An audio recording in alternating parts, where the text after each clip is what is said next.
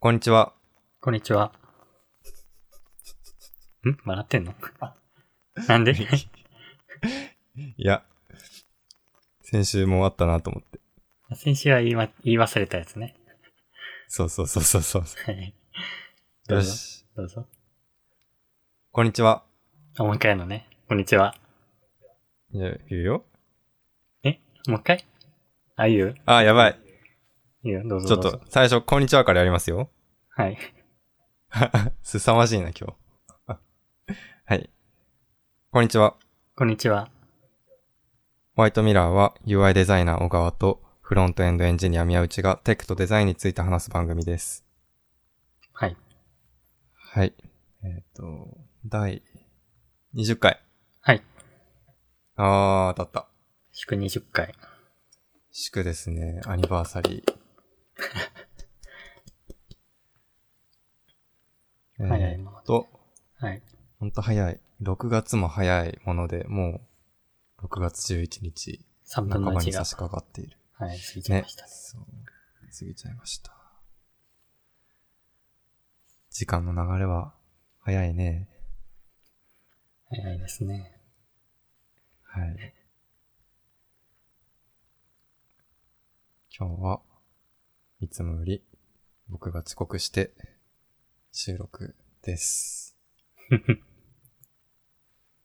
誠に申し訳ございません。いえいえ、はい。聞いてる人には何のこっちゃって感じ。ね、そう。いや一応ちゃんとね、謝罪できる大人です っていうアピールをしとかないと。はい。いや、本当に、ちょっともうここでまた改めて言うけど、あの、生態は本当にすごい。あ、生体。うん。今行ってきたんだもんね。そう、今行って戻って、まあ、10分ぐらいかなうん。なんだかんだ、経ってるけど、あの、継続して体温がこう、高い状態で保たれている。うん。継続して温体温が高い状態。運動した後みたいな。。そう、そうかも。うん。とか、お風呂に使った、だいぶ使って出た後とか、あの感じ。うんうん。が、もう腰と、まあ、腰、背中、首やられて、うんなんか、体重かけてゴリゴリされただけで、うん。もう体が調子あったかいみたいになっていて。うーん。で、あのね、姿勢も改善されていて、うん。最初に行った時に、うあん。の、なんだろうね、もう姿勢が、もうダメですねっていうのを言われて、ええ。あの、もう本当に普通に座ってるだけなんだけど、結構ダメですね、これは。やばいですねって言われて、で、理想はこれですっていうので、まあ腰をうんこうグッてやったり、肩をガッと開いたり、これが理想ですっていうのを味わったんだけど、うん。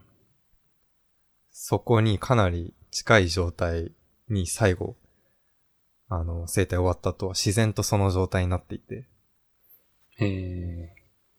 そう。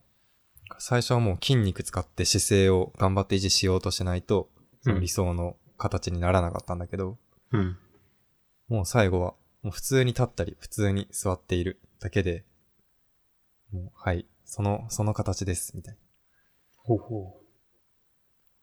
骨が何な。すごい。位置が変わるのうん、なんだろう。骨の位置もそうだし、そう、なんか骨盤が左右でずれてるみたいな。うん。あって、それをもう思いっきり矯正するとかもあるし、うん。あとは、まあ、姿勢が悪くて筋肉が固まってるから、それをほぐすうん。とかで、まあ、骨はちゃんとした位置にあるし、筋肉も柔らかいから骨もはそのちゃんとした位置で止まれる。っていうか、まあ、変な癖がなくなった状態になるってう感じかな。ん。そう。今回初めてなんだもんね。そう、初めてで、しかも、すごいですよ。お試しで行ったの。うん。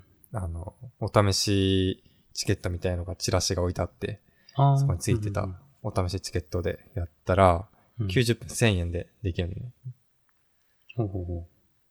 そう。1000円だけで、プラス税込みで、普だ通、けで。普通そのチラシがないといくらえー、普通90分でやると、1万超えますね。1万1000円ぐらいはするんじゃないかな。ほう。じゃあそもうう、 9割引きくらい9割引き。いっちゃってると。そうだね。9割引き。9割もうちょい引きみたいな。あ、もうほぼ。どういうことほぼ無料。ほぼ無料。ほぼ、いや本当に気分的にはほぼ無料。別にもう何にも思わない。この1000円に対して。逆にこれでいいんですかっていう。だってお昼ご飯ちょっと食べたのと同じよ。そうだね。体全部そうこだねう、整えて。凄まじいな。はい。っていう経緯を踏んでの遅刻、あはあ、い。です。しっかり体調は良くなって。うん。まあ体調悪悪かったわけでもない。悪かった。まあ悪い、そうだね。体調というか、まあ、首肩腰が痛すぎて毎日はもうんう痛いなと思いながら。うん。仕事の職場の人にもあの首と肩やばいですって言いながら働いてたうん。肩とのころ。首と、首の痛さ。自分あんまり、どうなんだろう、首痛いのかな。なんかやっぱね、その、まあ、痛くなったら痛いんだけど、うん。でも別に意識してなくても、そのずっと悪い状態にはあるみたいうんな。感じかな。自分もずっと猫背だから100%何かしら支障をきたしてるはずなんだけど。今のところそそうう慣れちでゃうんだよねも痛くないという。いや、もう味わったらすごいよ。その、自然な姿勢。まあ、いい状態になったら、わかるようになる。そう。だってもう、筋肉でこわばらせて支えてたうん。重心が、こう、まっすぐになるから、なんだろうね。別に楽普になる段から意識して、うん。あ、そう、本当に楽になる。普段意識して力入れてたわけじゃないけど、うん。楽になったって感じる。うん、ちゃんと。で今回なんか良くなって、椅子とか、もう、何うん。常に座る姿勢とかも意識しないとまた戻っちゃう。そことう、だよそれは戻っちゃう。うん。うん。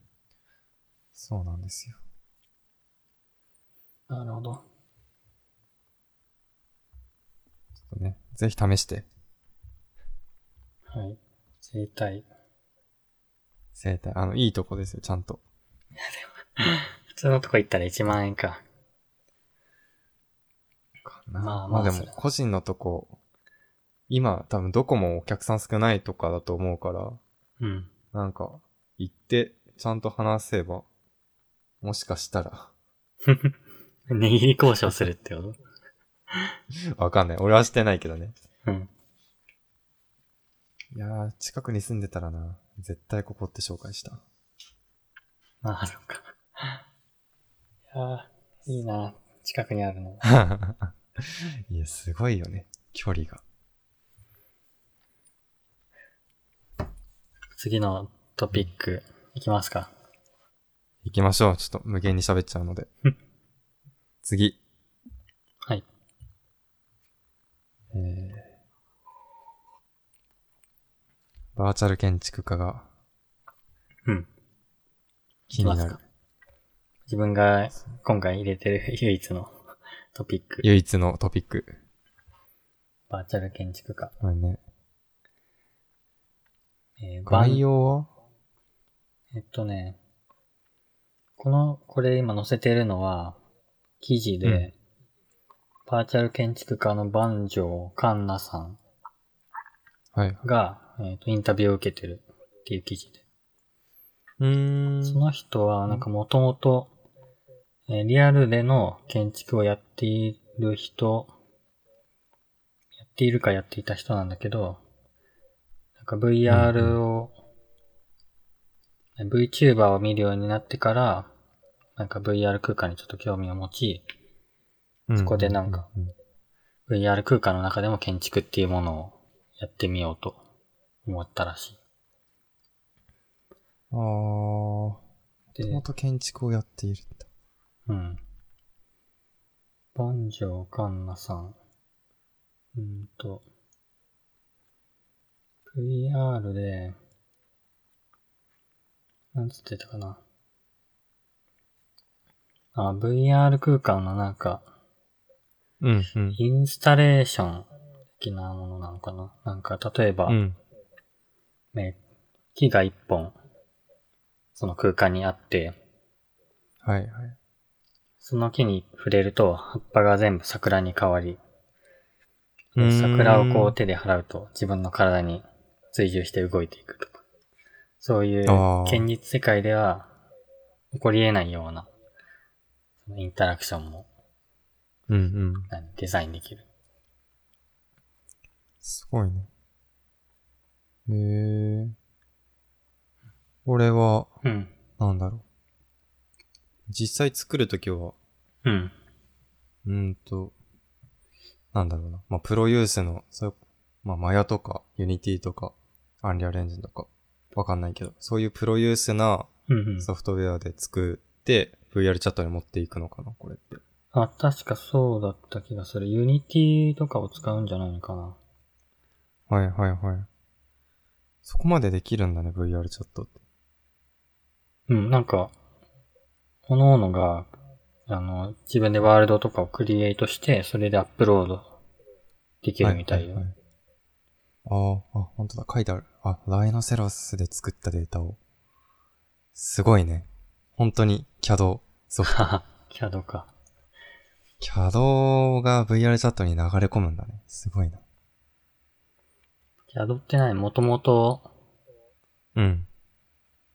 え、車とか設計するやつそう。そうそう。なんだろう、その、現実に、えー作り出すものの設計をするためののも。の。3D、CG、ソフト、みたいな感じかな。うん。からうんうんシネマ 4D とかマヤとかブレンダーとか。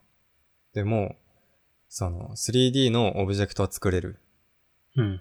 だけど、えあ、ー確かにブレンそ。ブレンダー、リアルオブジェクトってあの、リアルオブジェクトではないのか。そうそう、3D の、まあ、スクリーン上だけでのうんオ。ブジェクトじゃん。うんうん。だけど、まあ、CAD はちゃんと何ミリとかの単位で設計して現実に起こすっていう前提の 3D ソフトみたいなイメージかな。あそう。すごいなほど。ああ、これはぜひ、サマーウォーズのあの、オズの世界を。 ー。もう、でもやってる人いるか、さすがに。それは。大勢いるかな。なんかね、自分は、えーっとね、バーチャル渋谷、うんなんだっけ、未来の渋谷だったかな。ほうほうほうっていう、えっ、と、それをね、パソコンで見れるようになってたから、それ見てみた。うーん。未来の渋谷。なんか交差点とかが、バーチャル空間になって出来上がってて、あの、まあ、人は誰もいないんだけど、うん、建物、まあ、ビル群があって、なんか、まあ、光るサイン、看板とかがたくさん浮いてたり、ああと、うん。うん。ポスターが空中に浮いてたり、ああーのやっぱ行き止まりのマークがあのデジタルで出てたりとかね。はいはいはいはい。そういうなんかバーチャルの渋谷っていうのも見てみた。いいね。バーチャル現実世界的な、そうん。の、その感じ、メタな感じ、すごい、いいね。そそるね。渋谷を模倣した上でさらにうん。進化させるという。ああ、これはますます、VR ヘッドセットうん、そをう。散財、書きたくな散財っちゃしうて。しまいそうな。ね、いやー、やばいな。しかもこれであの気になったのが、うあのん。グラン、いや、コンテストもあるっていう、あバーチャルリアリティアーキテクチャアワードっていう、VR、すごい。建築の、あの、コンテストが開催されてるっていうのがなんか面白い。ね、すごいね、それ。だって、雑誌化とかしそうだね、そういうの。うん。雑誌に載ったりしそう。いや、これワーはド、があるんだ。絶対、何後々 VR が、こうん。う、えっ、と、たくさんの人に浸透してきたときに、その、何、礎となるようなアイディアがねこの中から生まれるんだろうなっていう思う。いや、もう、だからここで、その、現実イケイケじゃないけど、ここで、ずっと、なんだろう、いろいろやってきた人、作ってきた人、みたいなうん。のが、あの、レディープレイヤー1の、見たことあるない。ないのか。 ない。まあでもその、いわゆる、うん。ヒーリア獣みたいな、うん。属性の人、うんうんこの世界に没入してる人が、すごい礎になりそう。うーん。なんだ、スティーブ・オズニアックみたいなああ。人みたいなのがここで、ビル・ゲイツとか、もう、そういう感じの人が生まれそうな予感。こう、何か一つにこう没頭するような人が、こっちのそうそう VR の世界に没頭したら、出来上がるものがね、また面白い。なんだそう、だってもう、まだ、まだまだの世界だかうん。このね、その VR アワードの、えーっと、選ばれた10選、ら。うん。まあ、選ばれた10選じゃないか、提出されたやつなのかなの中にある、うん。えっとね、プレイヤーの周囲に壁が作られるワールド。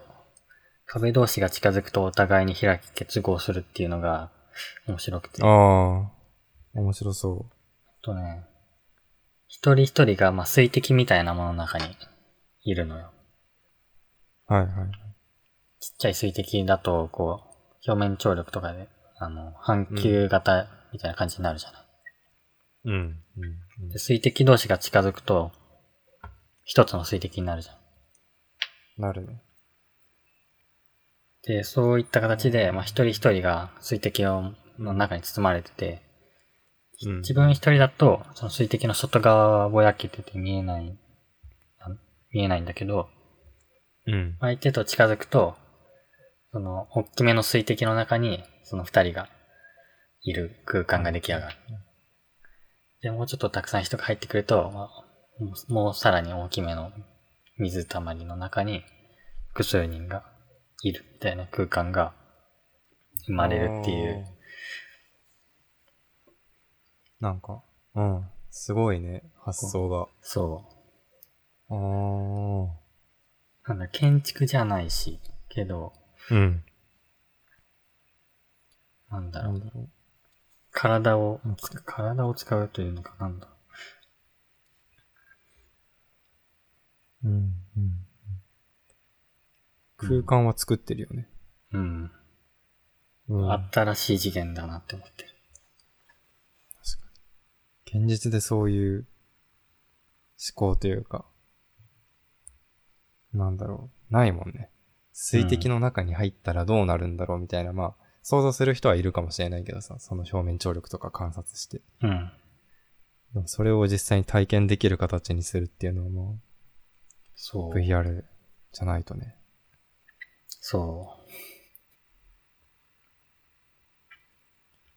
そう。面白い。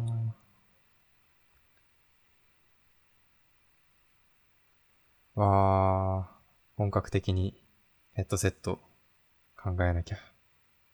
ねね。本当に。この作品たちを見るだけでもちょっと買う価値あるんじゃないかと思本当に。いやそう、ヘッドセットで言うと、ヘッドセット自体の進化もしてる、してるみたいでさ、う。うん。最近、その、まあ、手軽さで言ったらオキュラスクエストがめっちゃ強いけど、うん。なんかね、オキュラスリフト S うんとデスクトップにつなぐようなタイプのうんうんやつが、まあ、S っていうのが出ていて、で、もう昔のなんだろう、ちゃんとしたヘッドセットって結構設定して、うん。つないで、周りにセンサーを置いて、でやっと広い場所でやっとつけて、動いて体験できるみたいなうんうん。ものだったと思うんだけど、その、オキュラスリフト S になって、もう、えっ、と、周りにセンサー立てなくても、その、ヘッドセットについてるカメラ、いっぱいついてるカメラで、そう、空間認識ができるし、うんうもう、その、被って、その後に、まあ、いろいろ、なんだろうな、世界に入るまでにやんなきゃいけなかったらしいんだけど、ん。うん。そういう設定もなく、被って、もうすぐに VR の世界に入れる、みたいなお状態になっているらしくて、まあ、ね着実にデバイスも進化している。ー体験の設計がなんかね、アップルみたいな。ね。なっていきそうだな。初心者でも使えるツールにそうそうそうそう。なっていってるんだ。だからなんか最近 VR、な去年 VR 元年とか言ってた気がするけど、うんうん。で、それがこう冷めているかのような雰囲気を感じるけど、うん。前と比べたらね。でも全然着実に進んでいってる。うん。す VR。すごいな。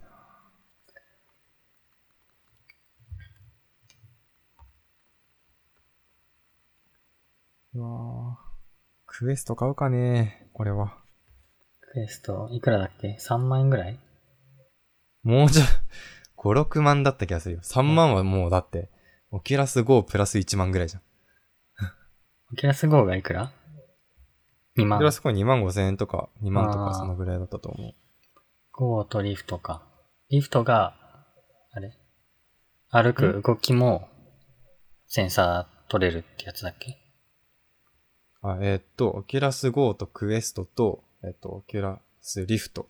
あ、3つ。まああれリフト S とかそう、うんシリーズ大きく分けるとあって、GO が一番手軽なあのね、うん。あー傾きとか向きだけ分かるやつで、で、オキュラスクエストが、あ、そう、えーっと、GO とクエストが何にもパソコンにつながずに使える感じうん。のもので、で、クエストは、その GO の向きとか、角度とか、うんに加えて位置もわかる。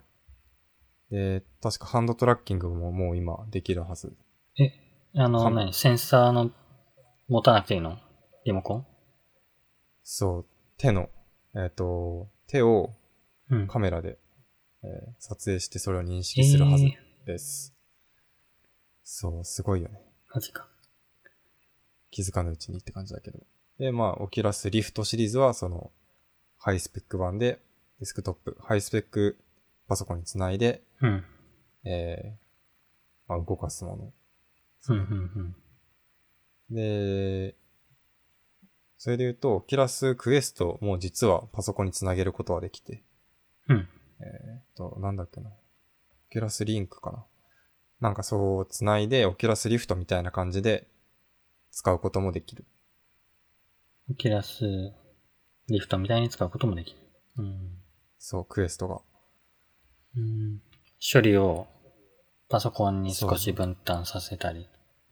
そうそう、だから画質というか、そうだね。画質がアップするって思ってくれたらいいはず。うん。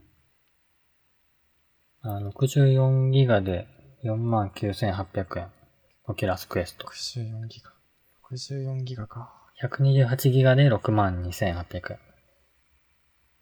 あー、そこそこ。うん。そこそこいくね、メモリー。メモリーというか、まあ、容量だけで。容量倍で1万円プラス。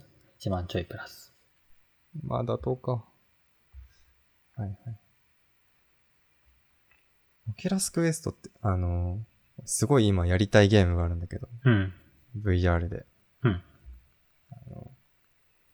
アリックスっていうゲームがあってさアリックス。そう。ALYX。で、うん。まあ、FPS、VR の FPS で、もう、すごい、なんだろうな、世界が出来上がってるの。あの、例えば瓶が置いてあって、うでん。瓶持つと、なんだろうな、中に入ってる液体が、うん。その、傾きに応じて、もうちゃんと、えあの、逆さまにすれば水が逆さまに落ちて上に空気の層ができるし、えみたいな、そう、結構もう、出来上がっている感じの作品があって、YouTube で実況とか見るとね、すごいんだけど、それをやるためにね、欲しいんですよね。でもそれ処処理どこがやってんのわかんない。っていうか、オキュラスクエストでできるものなのかわかんないし、うんパソコン繋がなきゃいけないっていうものの可能性も高いんだけど。でもすごい。本当にすごい。 6万。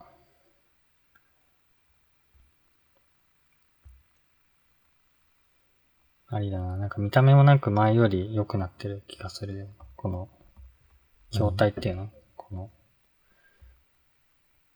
あこあ、のみクエスト。クエスト自体のその見、見た目の質感とか、丸みとかうが、んなんか、そう、なんか、ちゃんと親しみが出デるバイス感、そう、デバイス感あるよね。その、売ってるデバイス感というか、うん。その、とりあえず作ったぞみたいな、 うん。オキュラス GO とかみたいな あ感じじゃなくて。ね。ああ、すごいよな。うんなんか VR で、あれ、オン、オンラインうんセミナー的なのがあったらうん面白そう。ちょっと参加してみたいな。確かに。どういう感覚になるんだろまあエンジニアとか集まりあったりしそうな気がする。絶対どっかで集まってる。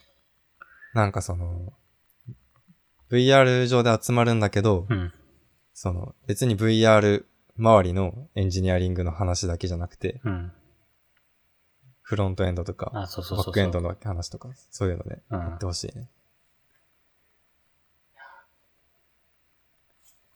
絶対探せばそういうコミュニティあるだろうな。ね。てか作りたいな。うん。テックとデザインとか言ってるんだから、ね、テックそういうのぐはらいいやりたいなホ。ワイトミラーの、その、ワールド、 VR コミュニティ。楽しいってなるだけでいいんだけどさ。テックとデザイン、VR。うわぁ。貯金してても意味ないしな。買おうかな。 VR じゃないや、えっと、ユニティとか使ったことあるユニティはない。アンリアルエンジンをちょっとだけなんか使えるんだと思って触ったことある程度。ユユニティとの違いは何なのニティを触ってないから明確にわかんないけど、あそっかうん。そう。まあでもどっちもゲームエンジンとして使われているよね。で、うん。イメージだけど、ユニティはインディーゲームうんに多い。で、アンリアルエンジンは、まあ、数年前に、俺が高校生ぐらいの時に無料になったのかな。だから、うん。えっと最近インディーゲームに使われてそうなかもしれないけど、基本的には、その、有料のビッグタイトルとかうん。うん。うん。に使われてきたのがアンリアルエンジンかなっていうイメージ。あなあうん。なんだろう。だから、アマチュアがユニティ、プロがアンリアルエンジンみたいな。まあ、実際はどっちも、ね、アマチュアもプロも両方使えるんだけどあ。。ギンプと、フォトショップみたいな。ああ、はいはいはいはい。まあ、それの関係性に近しいとこはあるかもね。うん。 ギンプ久々に聞いた。まだ、まだあるかな。あるよあるあよ。るそう。この前ね、ギンプのホームページをたまたま見たんだけど。うん。すっごいたまたましたんだけど、全然やってるわって感じだっ全然、全然やってるわって。た。なんかまだ営業してんなというか、まだちゃんと更新されてるんだなという。うん。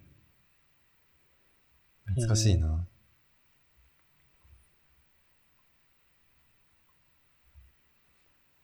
いいね。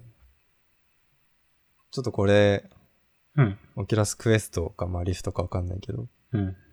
これどっかのタイミングで二人で同時に、はい、ポチってやるああ、いいね。タイミングを作らないとさ、買わないやつ ね、これは。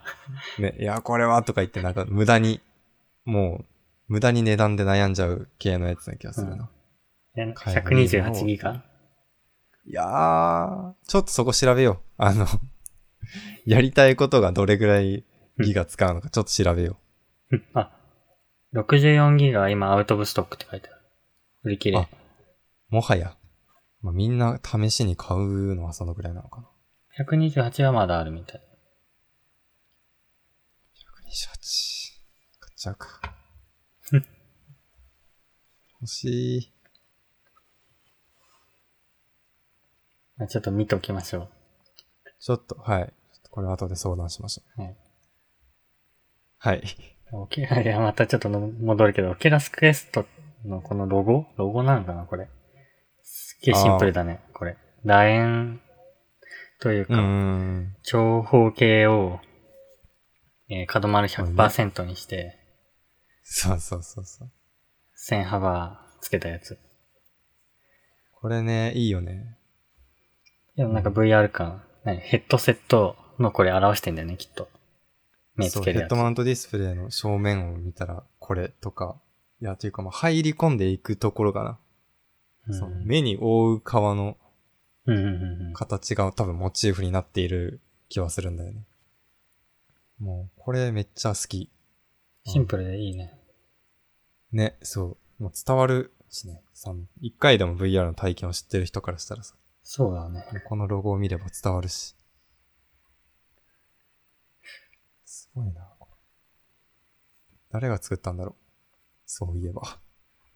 このロゴもうデザイナーもうデバイスすごすぎて、うん全然ロゴに興味をちゃんと持たなかったけど。うん。うーん。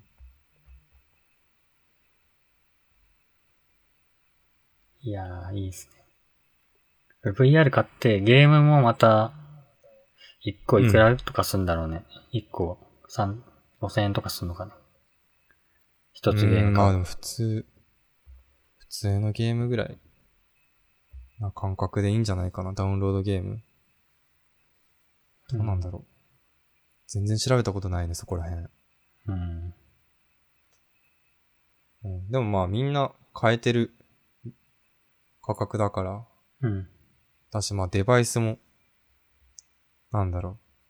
プレイステーションよりちょっと高いぐらいの感覚だから、うんうん。なんかその感じで見たらゲームソフト自体も、まあプレイステーション系と同じがちょっと高いものもあるかもなぐらいでうんうんうん。なるんじゃないかな。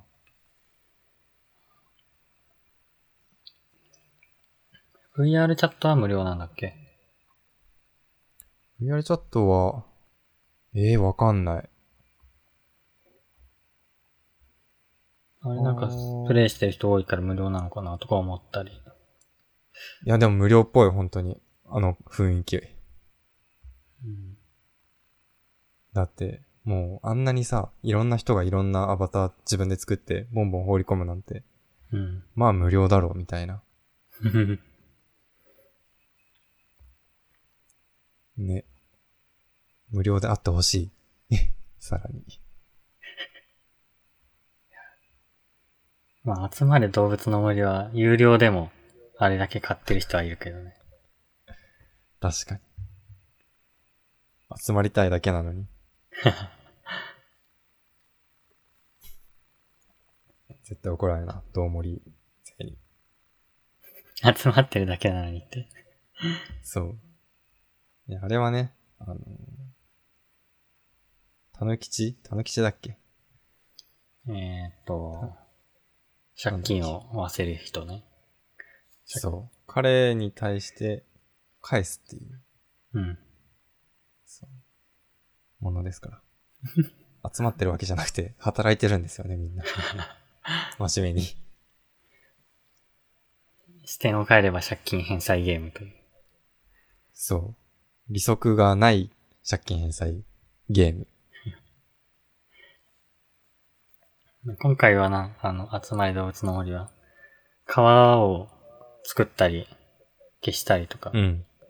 3D のその何、段々を作ったりとかできるらしくて。あー、確かに島削るとかなんか言ってるね、みんな。うん。なんかクリエイト要素がより広がってるみたいだね。ね。で、集まれ動物の森自体もなんかね、VR とかなんないのかね。いやー、どうもりそうなん VR に、でもユーザー層がな、買ってたらだけど。そう。もうリテラシーの具合が違いそうだね、かなり。ああ、まだ VR はギークよりか。まだね。うん、かなりギーク。っていうか、まあ、任天堂は、まだやらないと思う。うん。うん。やっぱ VR はいつ、いつ話題見ても楽しいな。これこのポッドキャストしながら VR ししながらっていうのいやー、いい。あるかあもしれりない。ありあり。それありですよ。バーチャル、バーチャル、なんだ。バーチャル。バーチャルで会って、うん。バーチャルで会って喋っているが収録しているみたいな。 なんと言ったらいいかわかんないけど複。雑。ね。うん最高だな、VR。はい。はい。次。次。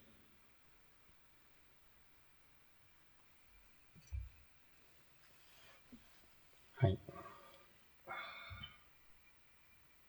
どれか気になるものがあれば。えー、WeWork、WeWork、WeWork、あ WeWork か。 WeWork。うん WeWork は知ってるでし ょ。 WeWork。 WeWork。はい。WeWork に最近行ってるっていう話ですね。うんうんそう。これはまあでもすごいライトな話だけど、いや、うん WeWork すごい、あのー最高だねっていう。なんだろうな。もう、あの、まあ今は WeWork の本領発揮できてないんだけど、このコロナの時期で。うん。うん。人もちょっと少ないと思うし、使える設備も完璧じゃない、100%じゃないんだけど。うん。だけどもうね、なんかキラキラおしゃれ、イケイケ、リア充オフィスみ たいな感じでイ。ケイケリアシュオフィス。、そううんそう。ただ、ただキラキラしてるだけじゃなくて、ちゃんと、ちゃんとしてるのよちゃんと使えるというか。うん。コワーキングスペースとしてちゃんとしている。まあ、機能面も、スタイリングもそう。良いという。良い。体験も良い。社長があんなんだけど、良い。社長は何、うん変な人なのそう、WeWork はもういろいろあって、まあソフトバンクの孫さんが出資してうん。たんだけど、なんかまあ社長がいろいろやっていて、なんか自分の利益になるためだけにいろいろ動いちゃったりしていて。うん。うん。なんか、なんだっけな、ちょっと細かいとこまで忘れたけど、うん。まあ、やらかしてるんですよ、いろいろ。なるほどね。はえい。、その社長は今も、今も引き続き社長をしている方いや、いなくなったはず。ああ、もうか変わった。そうそうそうそう。だけど、うん全然、なんか、本体、本体というか現場うん。は、もう普通に、いいオフィスとして、最高なオフィスとしてうん。動いている。うんじゃあ何ミッションとかビジョンがいいのかな社か員なぁというか、WeWork のスタッフたちがいいものを作ってる。うん。うん。そうだと思う。やっぱスタッフは、入ったら挨拶してくれるし、おはようございますとか言ってくれるうーん。し、なんかその、何管理人として、な、何をしてんの、うん。えっと、お茶をついだりとかってこと、いや、そんななんか、その、下々みたいな感じではなくて、うん。まあ管理人かなその、受付にいて、うん。最初に入るときに挨拶したり、なんかわかんないことあったら聞いたり、うん。う。うんん、まあ、そのアカウント作るみたいな処理をやってくれたりうん。うん。かな。うん。で、まあ、清掃員さんたちもいろいろ行って、うん。うん。いろいろ綺麗にずっとしてくれている感じで、まあ、基本的には放置プレイというか、ああ。いい環境だけ提供してくれる。そう。銭湯の受付の人たちとか、スタッフみたいな。万代さん。 まあ確かに近いかも。うん。そうだね。でも本当にすごくて、うなんかね、まあ初めて行ってカードを作らなきゃいけないんだけど、うん。なんかそこで身分証、身元がわかるものを出さなきゃいけなくて、顔写真付きのものうん。で、なんかね、自分、免許証も持ってないし、パスポートも持ってないし、うん。顔写真付きの、その公的なものといえば、マイナンバーカードしか持ってないの。おー。で、そう。で、マイナンバーカード最強じゃん。何でも使える。確実に証明できると思って持ってたんだけど、うん。なんか、まあ、使えないルールっぽくて、その、し法律的に。そう法いう律的個人証明には、そう、使えない。法律的なのか、ビワークの会社的なのかわかんないけあどー。サービスにはもう使っちゃいけないとかなのかなあーまあ、わかかんないけどな。うんうん。そう。なんだけど、まあ、自分はそれしか持ってないっていうので、うん。なんかそこは、うまいこと、上司に掛け合って、うん。それで、個人認証処理してくれた、みたいなうんこと。もあって。柔軟だね。そう。なんか、程よい柔軟さ。こうれんダメなんですよねって教えてくれつつ、ちょっとやってみます、みたいな言ってくれる。うん。程よい柔軟さがあり、かつその間におしゃべりも増してあららくれる。うん。まあに苦手な人もいるかもしれないけど、おしゃべりが。でもまあ、こっちとしては普通におしゃべりできていいなって感じだし。うん。で、そこに加えて WeWork 自体の、なんていうの、アメニティうん。みたいなものを配っていて、で、それは結構いい感じで、あの、WeWork の使い方の案内とか、メモ帳とか、うん。 T シャツとか、いろいろくれて、 WeWork ってさ、コワーキングスペースじゃん。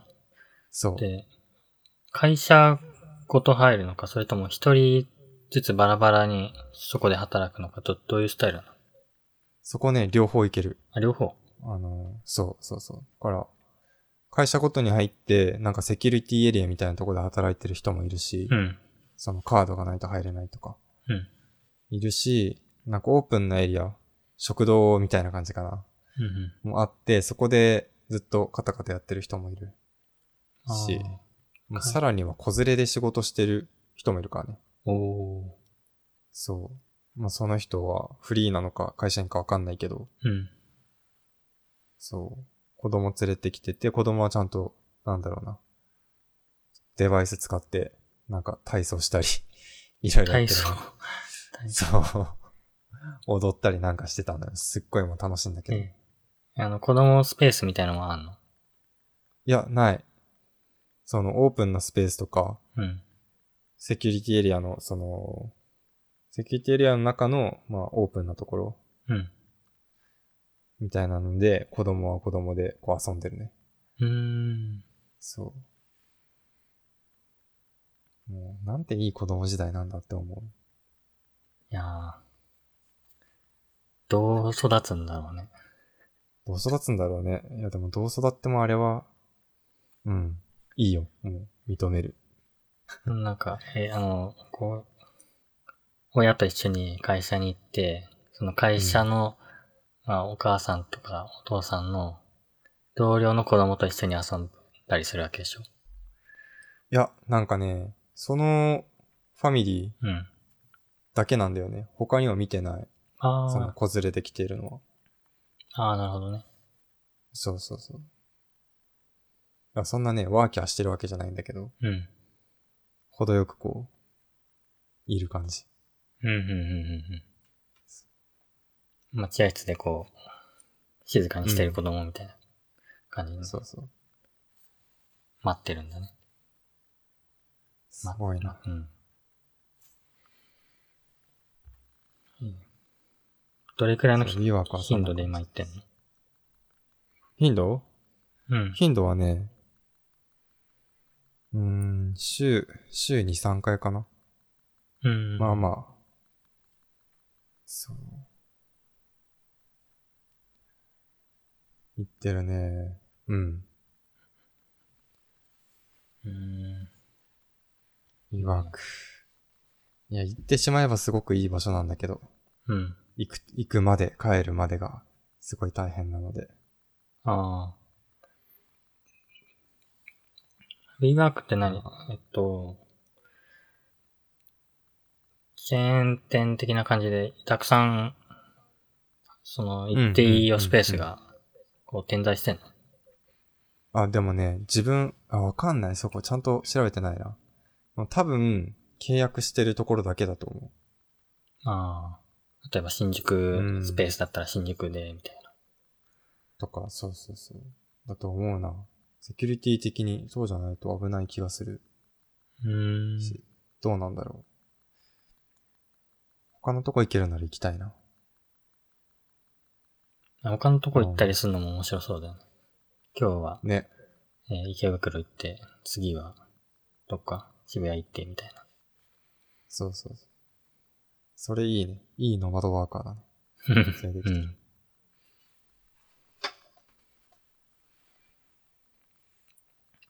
いや、ノマドワーカー、ノマドワーカーはね、コロナの時代で、 確外出れなくなっちゃったよね。かに。まあもう、あのー緩和されてるけどね、そういう制限は。うん。だから、ノマド、ノマドワーカーも復活すると思う。うん。うん。あれなんかは、あの、会社近くのカフェとか行ってみると、その、ノマドワーカーたちがずらっと並んで最後カタカタカタってやってたんだけど、うん。多分今はどこに行ったのか、多分来てないんじゃないかな。家だね。家でやってんだね。うん。あー、次行きますか。いけますか。次。あ、じゃんあ、はい。 MacBook Pro 16インチ。お。ついに 買いました。お買いました。はついに買いました。買いあら、ましたはい。おはめい、でとうございます。いやーね、あの、もうもうすぐ WWDC で、うん。なんか、開発者向けのイベントなのに新しい Mac 発表されるとか噂が出ているうん。けど、うん。でも、そう、買いました。16インチの MacBook Pro。現時点スタのメン最新なんだっけ ?16 インチのプロって。えっ、ー、と、まあ、最新。その16インチ大きいラップトップでは最新。うんうーん。本当の最新は13インチって感じかな。うーん。そう、だから、CPU とかで言うと13インチの方が第10世代、インテルのね、CPU を積んでるから、そういう意味ではそ13インチの方が新しいんだけど、うん。でもまあワークステーションとして機能する、うんあの、ラップトップとしては16インチが最新って言えるんじゃないかな。スペックはカスタマイズできたのできた。まあ、ああの、もうオンラインでカスタマイズしましたよ。あ、じゃあ、あの、シャワリはなく。 はい。あの、なくです。普通に、普通にポチりました。なるほいどね。やー、悲しい。うん。どっちを取るかっていう天秤で先週すごい悩んでたから。そう。でもまあ、これも投資なので、まあ、時間かけてなんか安くなるの待つとか、新しいの待つとかじゃなくて、うん。もう今買って、今から何かやって、そこで、まあ、収入に還元できればいいでしょうと思ってる。そうだね。投資だね。うん。そう。だからでもね、今思うとちょっと中途半端なカスタムにしちゃったなとは思うんだよね。ちょっとだけ。おう。あの、メモリー、えっと、最初、元々のベースうん。パッケージうんあーベースモデルが2種類あって、なんだろうなお、まあ CPU とか、うん。えっと、まあグラフィックボードとか、うんあ。とは容量、ドライブの容量が、うん。うん。の差とかで、まあ高い方安い方があるんだけど、うんまあその高い方を選んでいる。で、メモリを 64GB 最大までモリモリしてうん。うんいるってだけかな、にしてるんだけど、うん。そう。これ、もう、なんかどうせだったら CPU もう一段階上げられるから、上げてもよかったんじゃないかなと思ったり CPU、メモリを、メメモリ処理速度処理速度とか、グラフィックボード、まあ 3D をゴリゴリやるっていう人間でもないけど、なんとなくグラフィックボードあと1段階上あるし、そっちにしてもよかったんじゃないかなと思ったり、なんかちょっと気にはなってるけど、一段階上げるといいくらプラスになるのあのね、CPU、えどれぐらいだっけでも万単位だよ。数万円単位で上がっていく。うーん、うん、うん。 GPU は2万円ぐらい上がるかな ?CPU も 2万円ぐらい上がったかなうんうん。だからまあなかなかいっちゃう。CPU もっと上がるか。もっと何万円とか、4万とか単位で上がるのか。なるほどね。そう。だけどまあ、でも冷静に考えたら今のスペック、カスタムスペックでうん。十分。だからいいんだけど、うん。その、ロマン、ロマン外的な部分で。 そのね、投資して、何一番スペックマックスのやつ買ったら、もうマックスのパソコン持ってるから、うんなんか、ちょっとこれ活かさないとっていう、はモあチベアップとかはあるかも。いや、お金使ったがゆえのみたいなね。うん。いや、でも僕はちゃんと適切なものを買うと決めたので。そう。もう手元にあんのまだ日曜日ぐらいかな、届く。あと4日後かな、うん ?3 日後、4日後ぐらいに届くあかさな。って、しあさって。そうそうそう。いや、待ち遠しいですね。うんいやーその、まあ、パソコンの中身を映したりとかいう作業はね、あるんだ。あー、中身はね、映さない。もう新しくそこで構築する。えあ、そそうなんだ。うん。うんデータは今何使っシンプルなのもう、持ってるデータは。持ってるデータ、あのね、大学から使ってるうん。 MacBook は、なんかもうぐちゃぐちゃだし、うん。特にこう大事なものが入ってるってわけでもないから、もう、もう一気に断捨離捨てちゃおうと。いや、捨てないで、なんだろうな。あの、まあ、サブマシンというか、うん。 まあ、映画流しとくとかうん、曲流しとくとか、 なるほどね。そん、まあ、ブラウジングで使うとか、そのぐらいで想定していて。うん、うん、うん、でもまあ一応残しとくし、そこにデータはあるから、一応持っておく。うん。なるほどね。そうそうそう。だから、まあ、映すっていうのはあんまないかな。まあ、制作系のアカウントは、ちょっと映さなきゃだけど、うん。それぐらいだね。あとはもう iCloud で必要なものは入ってくるから、大丈夫。うん。iCloud 有料課金してんのしてない。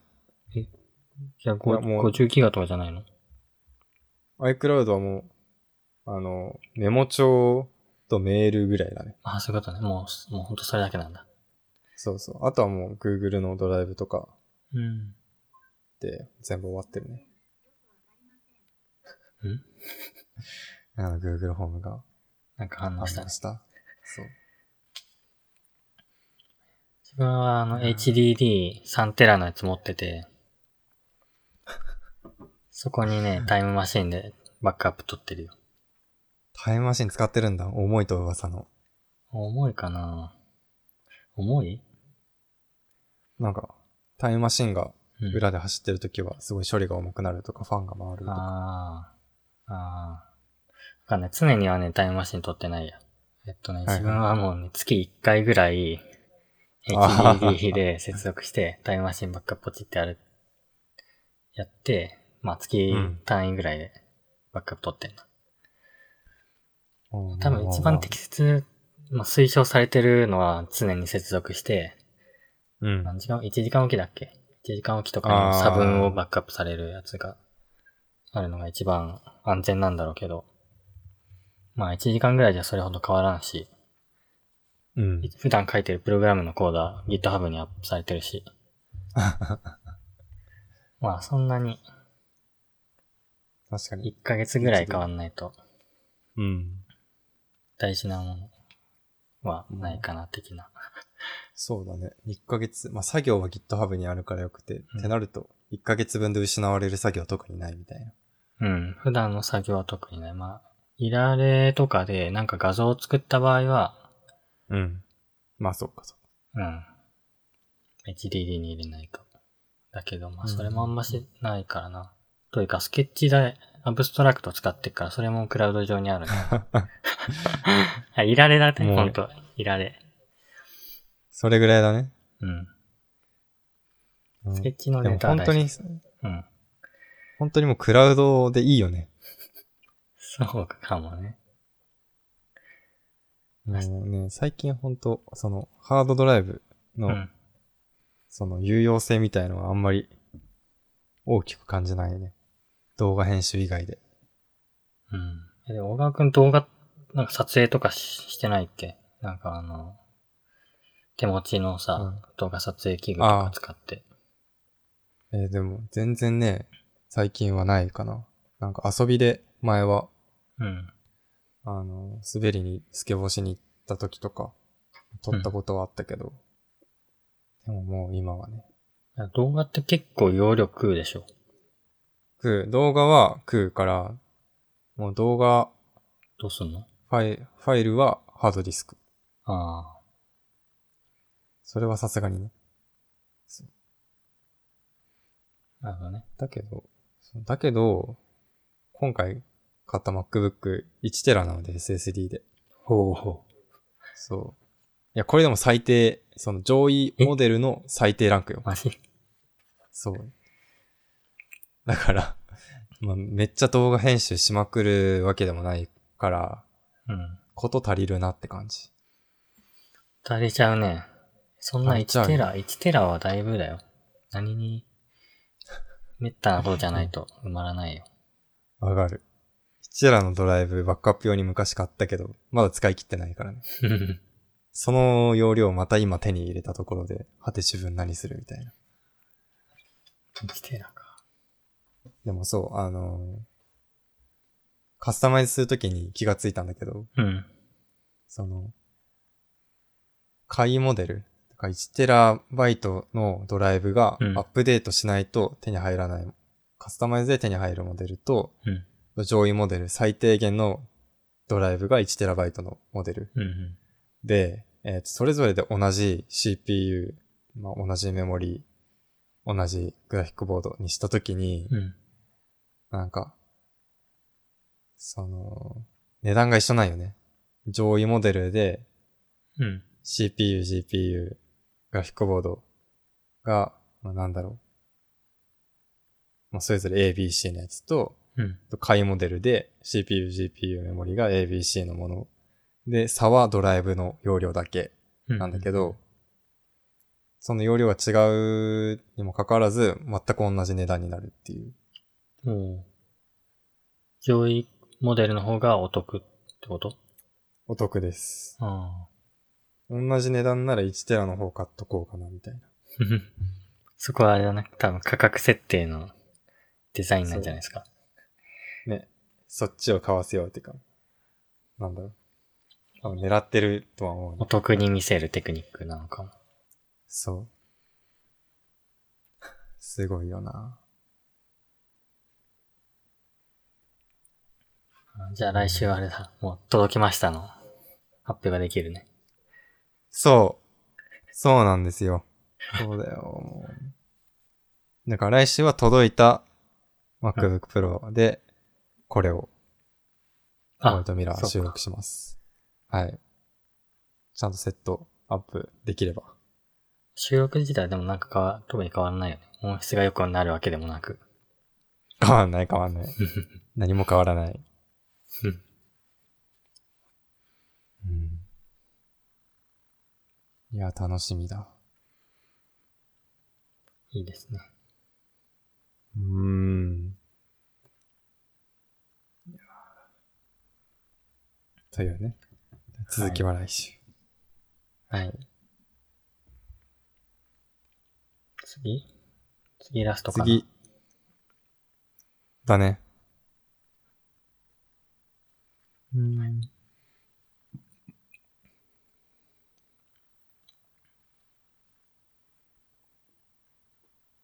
気になるものがあれば。うん、この広角機動隊ずっといるやつ。楽器だ。めちゃくちゃ軽いじゃん。 SAC。これプラスでもう一個いけちゃう。マジで、うんプラスもう一個いけるぐらい軽い。高架機動隊スタンダーローンコンプレックス2045。うん。えっと、ネットフリックスで今配信している広角機動隊の、あの、まあ、最新作というか、うんうんえっと、テレビアニメ版の続きかな、一応。うん。テレビアニメの続き。そう。なんだけど、まあ、ここで言いたいのはオープニングのことだけで言及したいのは。うん。あのーえっとオープニングのどっから見る、ムービーが、うん。多分予ググ告ったら忘編れてるんだけど。予告編ってやつかこれな。で見れるかないや、わかんない。オープニングなんだよね。オープニングか。 そう。ウエストワールドうん。のオープニングの演出。うんうんうんうん。もう、もろ持ってきたな、みたいな。マジでそう。なんかそこでちょっと、こうあんまりポジティブじゃない感情を抱いてしまって。一応全部見てはいるんだけど。うん。そう。な、なんでやったかな、みたいなのをね、ちょっと気になってる。何オマージュしてんの関係あるのいや、オマージュって言えばお、オマージュって言えればいいんだけど、うん。自分の目から見ると、うん。まあ、劣化コピーみたいな感じになってるね。あうん。なんか、演出として、あの、体がさ、アンドロイドのあ。うん、うん。体が、こう、作られていくやつ。うん。そうそう、構成されていく演出がウエストワールドのオープニングでああるけどさ、うん。なんだろう。で、それみたいな感じで、オープン、えー、広角機動隊のオープニングでも、うん。こう体がね、出来上がっていくんだけど、なんか糸みたいな感じのがわーって出てて。おーだけどな、なんだろう。そのディティールが、なんかこうごまかしてる感じだね。ウエストワールドってもう本当に物がこう紡がれてる感じだけど、うん。けど、えー、なんか見たいな、それ。え、どこで見れんのふね見れないかネットなフリックス入ってないと見れんやつ。えー、そうだね。アニメ自体は、ネットフリじゃないと見れないけど、オープニングだけとかもないか。え、YouTube にあるんじゃないちょっとググろちょっと探して。どれだ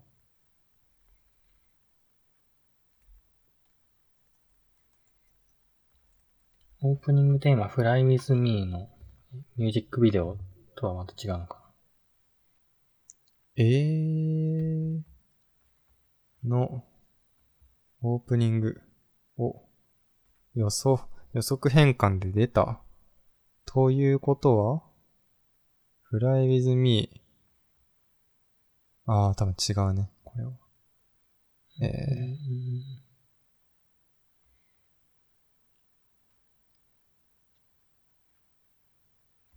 オープニング、オープニング。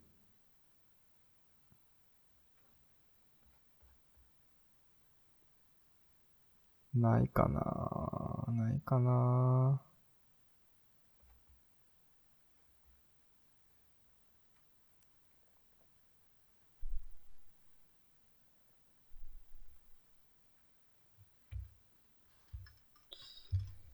うわー、見せたい。うんテレビ CM だと多分これまた違いそうだしな。これ。うーん。CM は違うよ。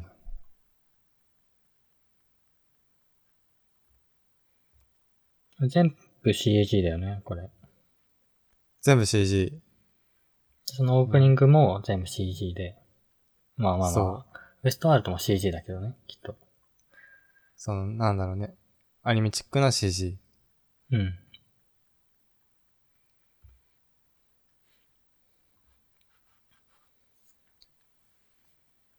これはね、ぜひ、いや、ちょっと本当に見てほしい。ウエストワールドを見た人ならうん。わかるはず。この感覚。うーん。もう、え、みたいな。もうね、1話目、ちょっと楽しみだな、新しいってなんだろうみたいな。うん。草薙元子なんかめっちゃロリになったけど、なんだろうって思いながら見るけど、うん。え、みたいな。ちょっと引くっていう。引くとこから始まるっていう、この感覚。オープニング。そう。な、なんかね、見ながら、あおこの感じ、あ、体が作られていく。ああ、知ってるな、この感じ、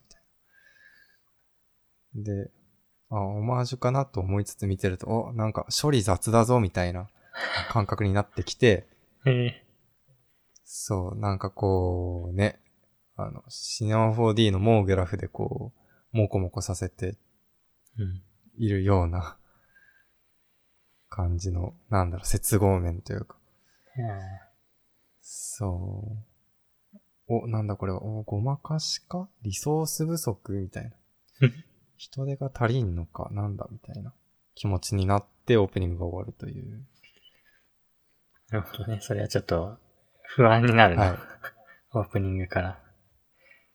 え中身はどうだった本編は、まあ普通に面白いかな。まあだけど、やっぱ、あれだね。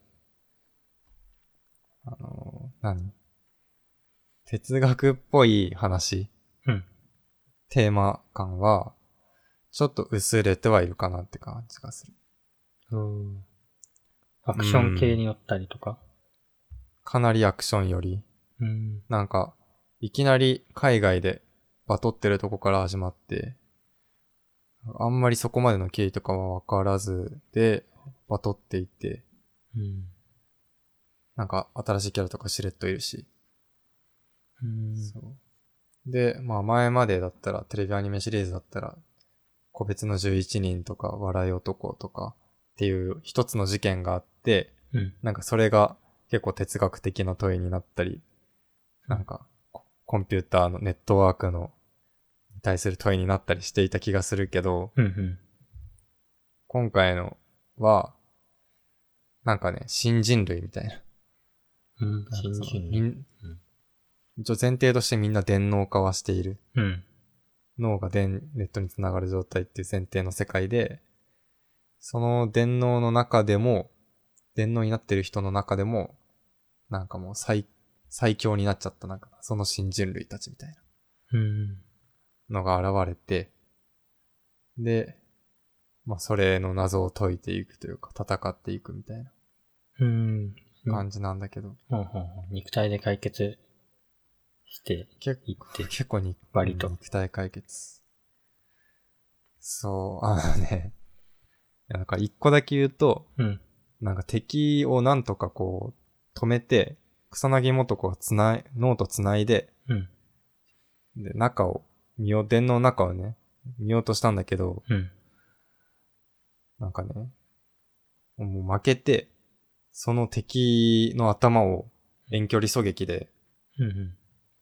撃ち抜いて、草薙元子が生き残るみたいなシーンがあって。うん。そう。なんか今までも、こう、草薙元子電脳つないでちょっとピンチみたいなのあったけど、うん。なんだろうな、そういう相手の頭をそもそもなん排除してうん。生き残るみたいな、そういうやり方あんまやんないだろうなと思ってて、今までのな高るほどね。学機動隊だったら、そう。物理なんだね。そう、な、なんか鬱になっちゃって、やばそうアピールしたいんだろうけど、その敵の。うん。うん、でもなんかなーって思う。なぜ物理っていう。そんな感じです。光学機動隊スタンドアローンコンプレックスっていうのが一番最初いや、一番最初は、広角機動隊ゴーストインザシェル。まあ、漫画が原作で、映画が、押井守さん監督の映画があって、それがゴーストインザシェルで、一番最初に見るとしたらどれがいいどれがいい一番最初、スタンダーロンコンプレックスがいいんじゃないから入るのがいい。もうねうん。なんか、えっと、3パターン、あ、違う、アニメとしては3、4パターンかあって、うん。えっと、一番最初の押井守監督のスタンドアローンコンプレックスとその続編のイノセンスっていうのがあって、うん。ちょイノセンスは見、見たのかな見てないのかなまあ、とか思っちゃうぐらいな、 うん。なんかすごいね、こう、なんか子供が見たらもうつまんなってなるような、うん。感じの、すごい、哲学的、いわゆる哲学的なアニメ、劇場版のアニメ作品。うん。今見たら違うと思うんだけど、またいろいろあると思うんだけど。うん眠くなっちゃう感じのやつで、で、そその次がスタンダーロンコンプレックスシリーズ。うん。えうーんそれがテレビあアニメ版。一つ一つ目がなんだっけん一つ目も、一つ目が、あれ一一つつ目目ははスタンドアローンじゃなかったっけ違う。一つ目はゴースト・イン・ザ・シェル。あ、一つ目がゴーストに出してる。そう。一つ目がゴースト・イン・ザ・シェル。映画続編が、うん。あ、そう、映画、ど劇場版で、その続編がイノセンス。ああ、あそう。で、それがテレビアニメ版になって、プロダクション IG がね、やって、もう SF 得意なところあ、うがん。やりまして、スタンダーロンコンプレックスっていう、えーシリーズうんが出来上がった。スタンダーロンコンプレックスが第1シーズンかな。で、スタンダーロンコンプレックス、えーギグ2かな。が第2シーズン。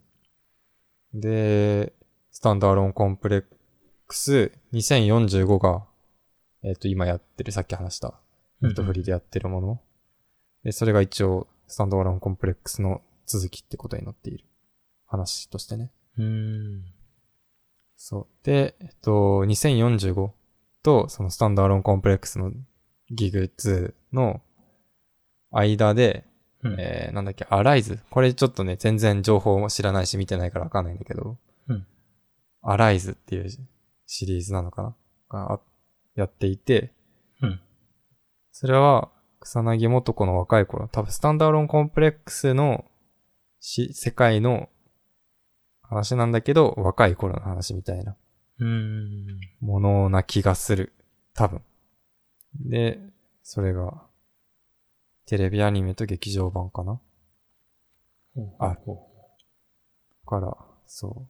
ゴースト・イン・ザ・シェルの劇場版のやつ、スタンダーロン・コンプレックスのシリーズ、と、アライズ、あ、3つか。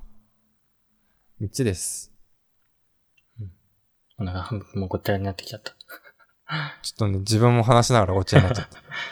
もうなんかややこしいよ、つながりが。えーっと、じゃあ今日か明日、自分がもし、えーっと、一番最初に見るべきなのは、見る、見るとしたら、スタンダーロン・コンプレックスあのシリーズかのな。 1話目から。だね、そオッケーオッケー、セクション9ってやつ。公安9か、セクション9、ない。う。かな。あ一番ちょうどいい感じする。その、シーモール監督の哲学的なものとか問いとかうん。のなんかね要素も持ちつつ、うん。そう、ちゃんと面白いから。タイトルがなんか、あの、サイコパスを彷彿とさせる。ああ、はいはいはい。いや、絶対影響受けてるよ、サイコパス。どっちがど、どっちが先なのえ、広角がそれは先。広角機動隊。うん、の方が先。だしあ、はどっちもプロダクション IG じゃないっけ。うん。関わってる人も同じかもね、もしかして。まあ、ターゲット、ターゲットは似てるんだね。同じ、ほあぼあ、同似じ。てるはず。うん、うん。そなんか Amazon でも、多分購入すれば見れる系のやつっぽいから、ちょっと見てみようかう。おー。いや、おすすめよ。な。まあでも、ネトフリだと、月1000円でえ見ー、れんのどう、まあ、見れるんじゃないかな、広角機動隊シリーズ。うん。見れるはず。新劇場、あ、じゃ、劇、な、エヴァと混ざっちゃった、 今。劇場版の、あの、ゴーストに出せるとかも、イノセンスとかも出てくるから、見れるはず。ネトフリに登録するか、Amazon で1話ずつ購入してみるか、ちょっと、比べるか。比べるのいや、先にどっちが価格的に良いかを見てから。そうだね。いや、ネットフリだと思うなネットフリ信者なんで。ネットフリーちょっと、最近、映画見たい欲というか、ドラマとか見てみたい欲が高まってきてるから、ちょっとネットフリーおー。い。入る敷居が今、多分一番低いポイントに来てる。自分にとって。なに それはもう入らざるを得ない。 1000円だっけ月。2000円月、まあ、1000円もかかったっけな。ちょっともう覚えてない。いくら自分が払ってんのか。うん。まあでも月まあ来1000円うん。で、うん。だけよ。それ以外何にもかからない。 ほうほう。ちょっと今日にも入っちゃうかもしれないな。い来やー週にはじゃあちょっと、Netflix 登録してみましたっていうのでや、ちょっと話してみます。やった。来ました。ついに。ついに。ネットフリはね、もう話題作ばっかりだから。うん。やっぱりね、ななんか載ってるシリーズっていうの、ドラマとかアニメとかが、Amazon とうんジャンル違うね。うん、違う違う。やっぱり広角機動隊全部あるね。おおうん。うんうん、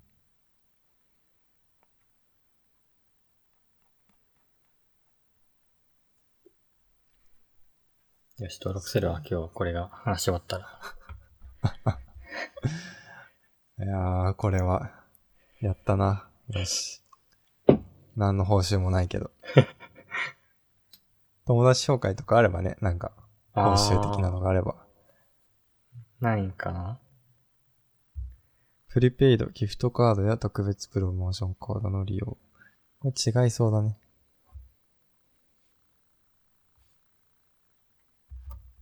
わお。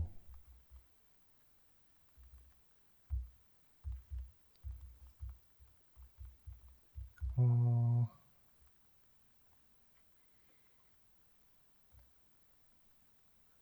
これで、あれができるね。ネットフリックスパーティー。ああ、一緒に見るのっていうやつか。そう。いやでも使ったことないけど。うん。いいけますね。けますよ。あの、えっとエヴァンゲリオンのさ、うん。フリー公開うんうん。されてるじゃん、アプリとかで。YouTube とさかれてで。るね。うん。あれの、あの、なんだろう、制作者側の、そのネットフリックスパーティー的な、あの、見ながら話すっていうやつも公開されてるんだよ。えあのー、、制作写真の副音声ってことそうそうそうそう。それそれそれ。う。はいはいあはい。の、え、あん、あんのさんえっとね、4人ぐらいが話してたかな。誰、誰かわかんない。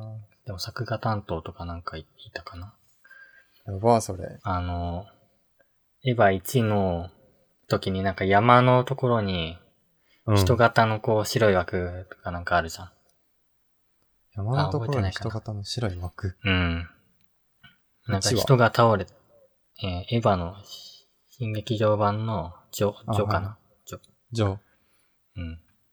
はいのところの時に、山に、あの、人が倒れた時に、あの、警察とかがな、うん警察かななんかマークするような、あの、形。ああ、はいはい、はい。あれ。が山についてんだけど、うーん。なんかあれってどういう意味があるんでしたっけとか、そういう話をしてた。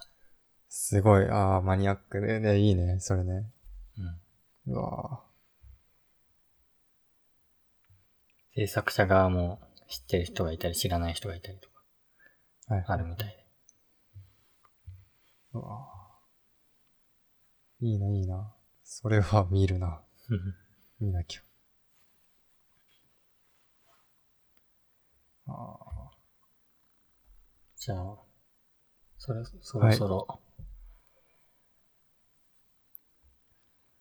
そろそろ、はい。いい具合ですね。 はい。ここが機動隊なんだかんだ20分ぐらい話した。なんだかんだ。うん話そうと思えば話せちゃうんだ。高架機動隊行って、うえんっ。と、ネットフリックス行って、エヴァ行ったからね。ね、これ何の話だっけってなるやつやね。 いやー。はい。はい。じゃあ何、締めの言葉でいいのかな行きましょえーはい。えーっと、こんにちは、宮内です。 えー、ウェブアプリクリエイターとして自己紹介アプリや無料ギャラリーのウェブサイトとかサービスを作ってた、作っています。えーっと、猫チーズサービスというものに登録すると、えー月額1000円でその各サービスのプレミアムな機能が使えるようになります。えー無料体験版もあるので、ぜひ登録お待ちしてます。はい。こんにちはから始まる終わりの言葉なのね。そう。不意をつかれた。はい。はい。じゃあ、終わり。